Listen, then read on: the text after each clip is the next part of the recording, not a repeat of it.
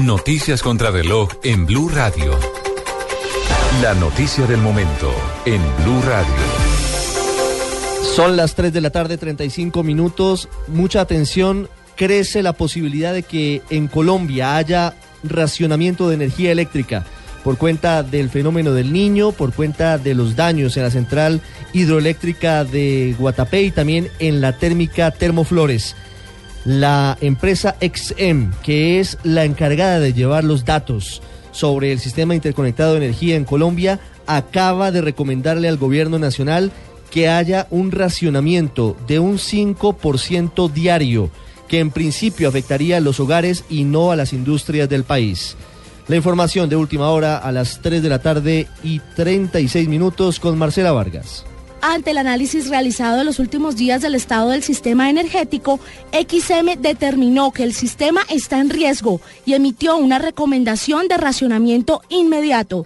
La Junta Directiva de XM envió al Ministerio de Minas y Energía con copia a la CREC y al Consejo Nacional de Operaciones la recomendación de realizar un racionamiento programado equivalente al 5% de la demanda durante seis semanas consecutivas.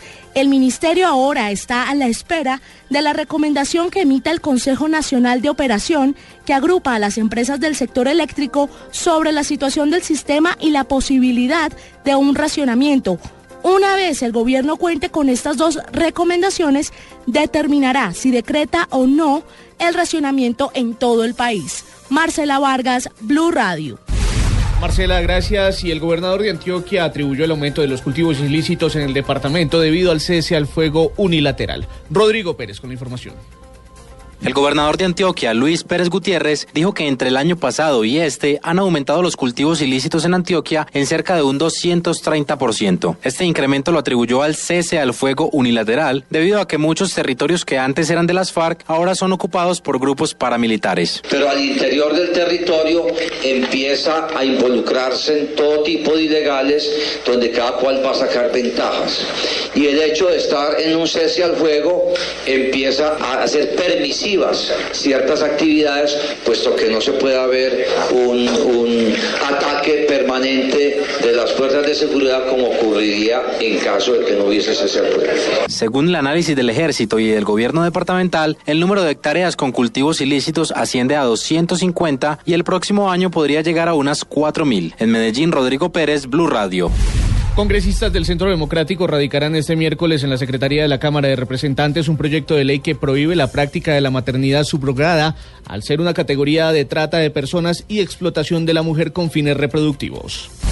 La Organización Mundial de la Salud aconsejó este martes a las mujeres embarazadas no viajar a zonas afectadas por el Zika, precisando que según numerosos indicios este virus puede provocar malformaciones congénitas.